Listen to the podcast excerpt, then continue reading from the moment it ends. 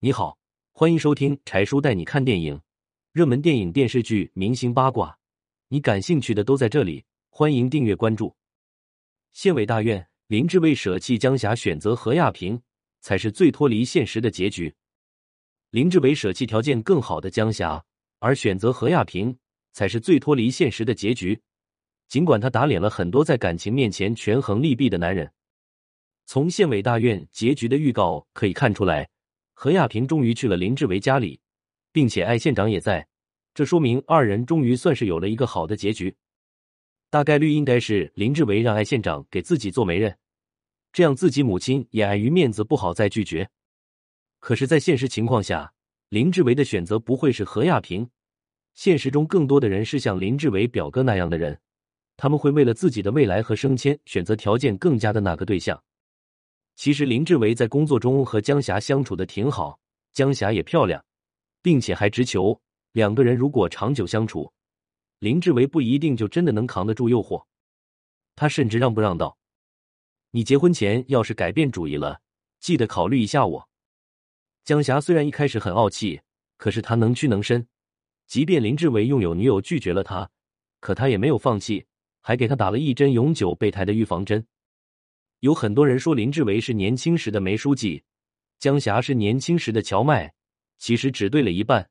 江霞并不是年轻时的荞麦，因为江霞是单恋，荞麦与梅小哥是相爱，荞麦更像是何亚萍，他们都是彼此相爱才走到一起。他们还有一个共同点，那就是他们守护了爱情，依旧坚持自我。不管是荞麦这样走仕途的乔书记，还是何亚萍这样的乡村教师。他们守护爱情会做出牺牲，所以何亚平考到林志伟的家乡做老师。但是他们不会因为一个男人失去自我的人。乔麦有自己的追求，主动援疆；何亚平也有自己的追求，一边教书一边考研。他们不会因为一段感情而让自己束手束脚。林志伟的表哥当时知道何亚平要考研时，说他有心眼，这就是眼中只有势力的男人才看得见的。他不会看见何亚萍一个女孩大老远来到一个陌生的城市，只为了一个男人，并且还得不到婆家人的认同，他们心里的没底，所以他需要用自己的能力傍身。女孩可以为了感情做一些牺牲，但也要为自己留一条后路，这才是聪明的女人。